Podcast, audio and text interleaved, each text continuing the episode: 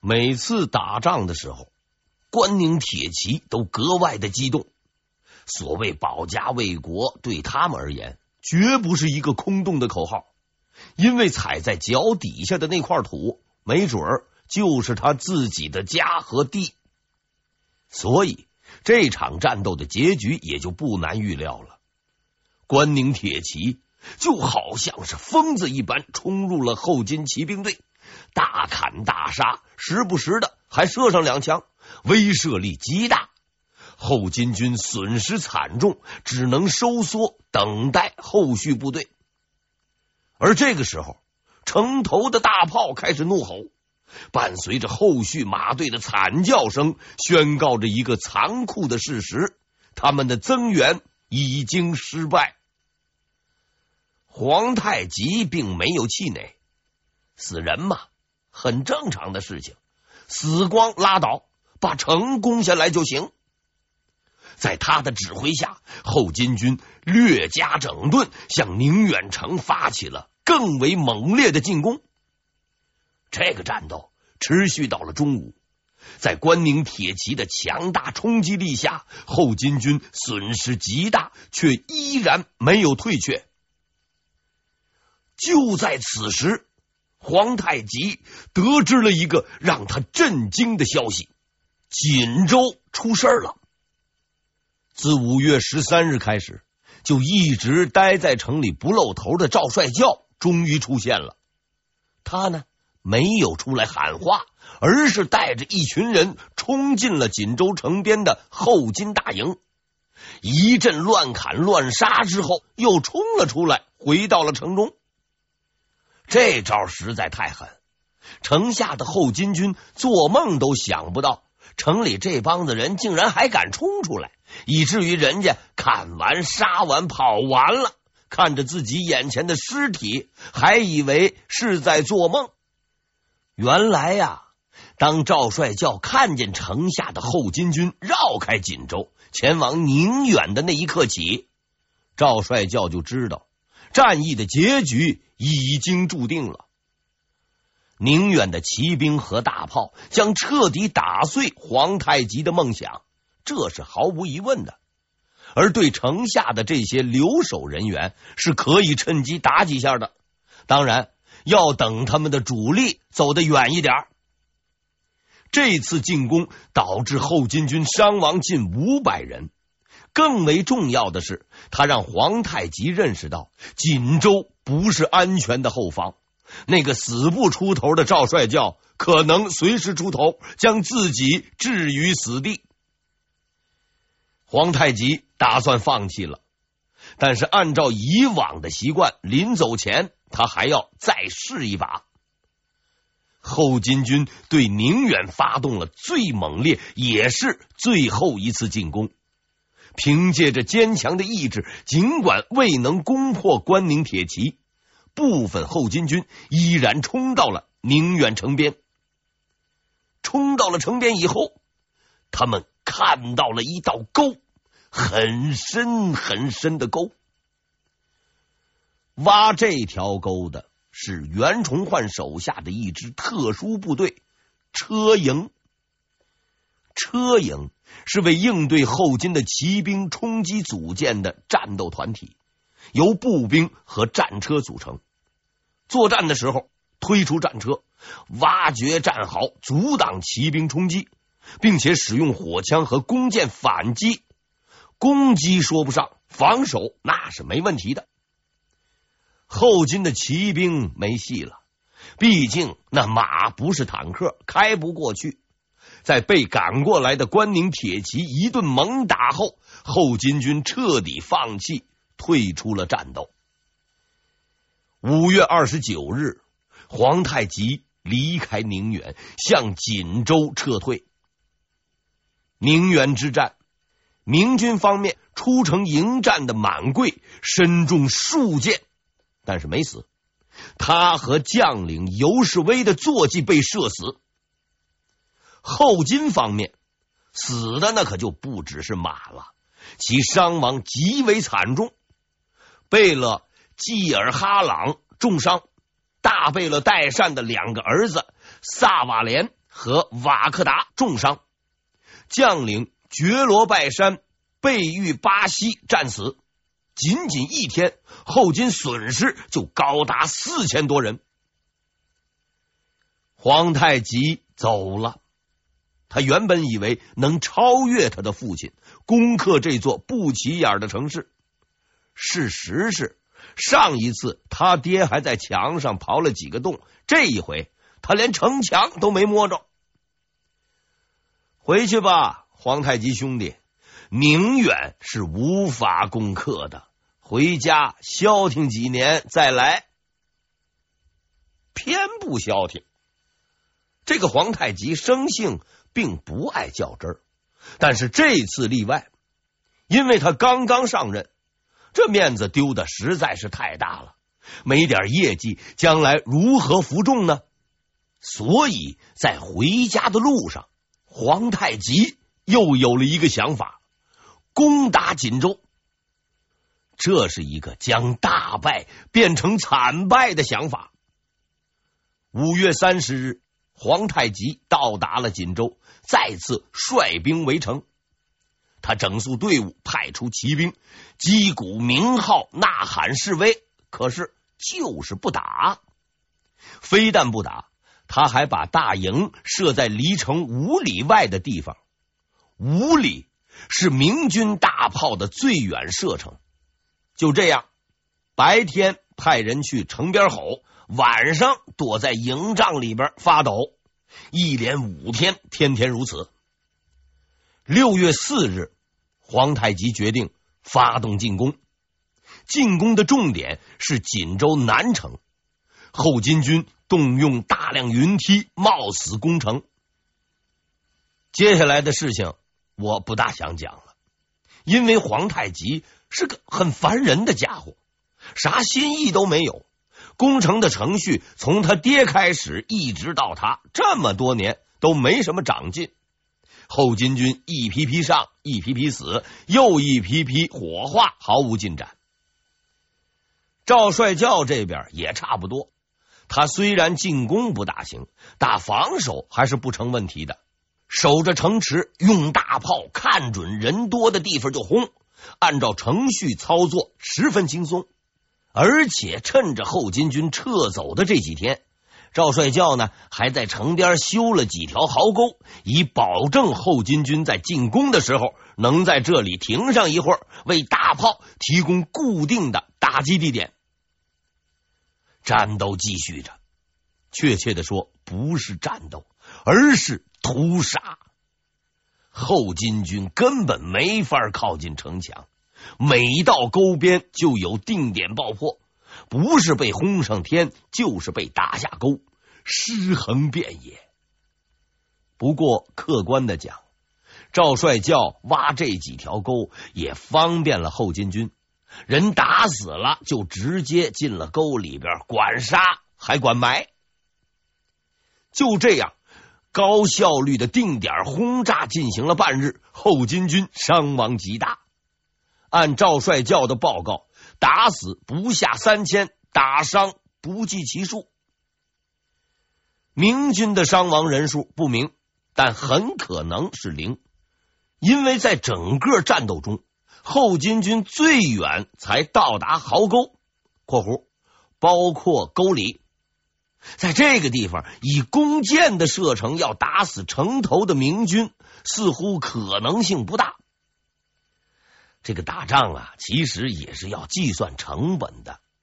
这次战役，皇太极带上了全部家当，也就七万多人。按一天损失三千人的打法，他还能打二十多天。这生意那就不能再做了。六月五日。皇太极撤军，算是彻底的撤了。第二天，他率军路过大凌河城，此处空无一人。于是皇太极下令拆了。泄愤需要，可以理解。战役至此结束。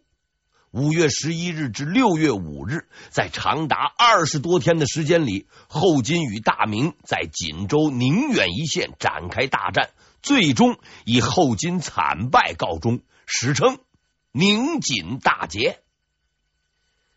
在这场战役中，后金军伤亡极大，据保守估计，应该在一万人左右。多名牛鹿战死，皇太极退回沈阳。这个结果充分说明，明朝只要自己不折腾自己，后金那是没戏的。六月六日，就在皇太极撤退的第二天，袁崇焕向朝廷报捷。十年来，尽天下之兵，未尝敢与奴战，合马交锋，今使一刀一枪拼命，不知友谊之凶狠彪悍。诸军愤恨此贼，一战挫之。天启皇帝回应：十年之积弱，今日一旦挫其狂风。皇帝很高兴，大臣很高兴，整个朝廷，包括魏忠贤在内，都很高兴。现在是天启七年（一六二七年）六月，很明显，形势还是一片大好。天启七年七月初一，兵部侍郎、辽东巡抚袁崇焕提出。身体有病辞职。一般说来，官场上的事儿，辞职的原因只有一个。如果不辞职，会遇到比辞职更倒霉的事儿。袁崇焕的情况更复杂一点。首先是有人告他，而且告的比较狠。宁锦大捷后几天，御史李英建上书弹劾袁崇焕。说他在此战役中不援助锦州是作战不积极的表现，还用了个专用名词“暮气”。暮气大致就是晚上的气，跟没气儿也差不了多少。用这个词儿损人，足见中华文化之博大精深。如果你觉得这个弹劾太扯淡，那说明你还没有见过世面。明代的言官从没有想不到，也没有做不到的，只有想不想做，啥理由都能找，啥人物都敢碰。相比以往的张居正、李如松等等，袁崇焕那只是小儿科。此外，不服气应该也是他辞职的原因之一。宁锦大战后，朝廷论功行赏。最大的功劳自然是魏忠贤头功，其次是监军太监，再其次是太监，哎，什么都没干的，再再其次是阉党大臣，如顾秉谦、崔成秀等等等等，再再再再其次是魏忠贤的从孙，时年四岁，学龄前儿童，封侯爵。袁崇焕的奖励是升一级，赏银三十两。世界上最痛苦的事情是加班干活，最最痛苦的事情是白加这个班，白干这个活。如果是个老实人，这也就罢了。以袁崇焕的性格，要让他服气，那是个梦想。而最重要的，也最关键的原因在于，再干下去就没意思了。说到底，要想干出点成绩，自己努力是不够的，还得有人罩着。按此标准，袁崇焕只能算官场上的个体户。许多书上说，袁崇焕之所以离职，是因为他是东林党，所以阉党容不下他。把他给赶走了，这个说法有部分不是胡扯，也就是说，有部分是胡扯。袁崇焕虽然职务不低，但在东林党里实在是个不起眼的角色，也没有什么影响力，既不是首犯，也不算从犯。你要明白，阉党也是人，事情也多，也没工夫见人就灭。像袁崇焕这类人物，睁只眼闭只眼就过了。但干不下去也是实情。袁崇焕的档案实在太黑，比如他中进士时录取他的人是韩广，东林党的大学士；提拔他的人是侯洵，东林党御史；培养他的人是孙承宗，模范东林党。如此背景，没抓起来就算是奇迹了。虽说他本人比较乖巧。但要魏公公特别买他的账，也不太现实。基于以上原因，他提出辞职；基于同样原因，他的辞职被批准。死了上万人，折腾几十天，连块砖头都没挖到手的皇太极，永远不会想到袁崇焕就这么失败了，败在一个连大字都不识的人妖手里，魏忠贤已经是名副其实的人妖了，不是人，而是妖。解决东林党了，没有敌人了，就开始四处闹腾，刮妖风了。最先刮出来的是那个妇孺皆知的称号“九千岁”，但事实上这只是个简称。全称是九千九百岁爷爷。阉党的龟孙们确实尽力了，由于天生缺少部件和职位的稀缺性，魏人妖当不上万岁，所以只能九千九百了。从数学的角度讲，应该算极限接近。除了称号以外，魏公公丝毫不放松对自己的要求。他还有个很牛的官衔，哎，就不列出来了，因为我算了一下，总计两百多字，说出来比较累人。有兴趣的朋友，您呢自己翻书去查一查。光有称号和官衔是不够的，人也得实在点，吃穿住行还得买房子。简单点说。除了不穿龙袍，魏公公的待遇和皇帝基本上是一样的。至于房子，魏公公也不怎么挑，只是比较执着，看中了就要。而且他还有个不好的习惯，只要不怎么买。比如参政米万中在北京郊区有一套房子啊，园林别墅，魏忠贤给看中了。